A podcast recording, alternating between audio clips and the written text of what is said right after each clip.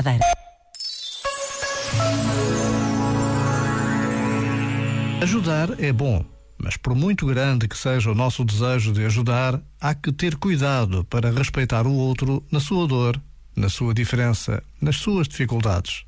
Ser amigo, às vezes, é sobretudo isto: saber ficar de fora, disponível e atento para dar o apoio que for necessário, sem forçar nada e sem querer saber mais do que aquilo que nos é dito.